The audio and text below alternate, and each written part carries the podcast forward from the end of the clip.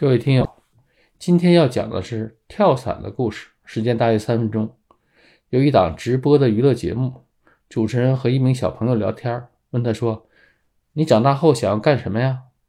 小朋友天真的回答：“我要当播音驾驶员。”主持人接着问：“如果有一天你驾驶的飞机飞到太平洋上空却没油了，你会怎么办？”小朋友想了想说：“我会提醒坐在飞机上的人绑好安全带。”然后我绑上降落伞跳出去，现场的观众笑成一片，很多人笑得东倒西歪。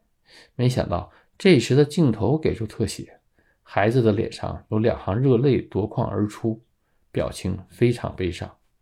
于是主持人接着问：“为什么要这么做？”小孩的答案给出了他真实的想法：“我要去拿燃料，我还要回来。”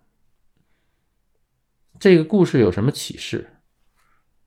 沟通中，我们有很多坏习惯，其中最常见的，在别人的话还没说完的时候就打断别人的话，就像故事展现的一样。由于获取不完整的信息，容易让我们做出错误的结论。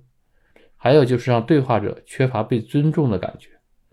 我们换位思考一下，如果你是故事里的孩子，你发自内心的善举反而被无数人嘲笑，你会是什么感觉？可能后果就是。孩子再也不愿意对着这些观众说心里话了，沟通的大门就这样被关闭。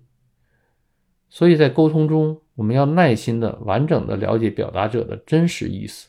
如果他说的是非常重要的信息，我们还要用反问的方式确认一遍：“您刚才说的是不是什么什么什么？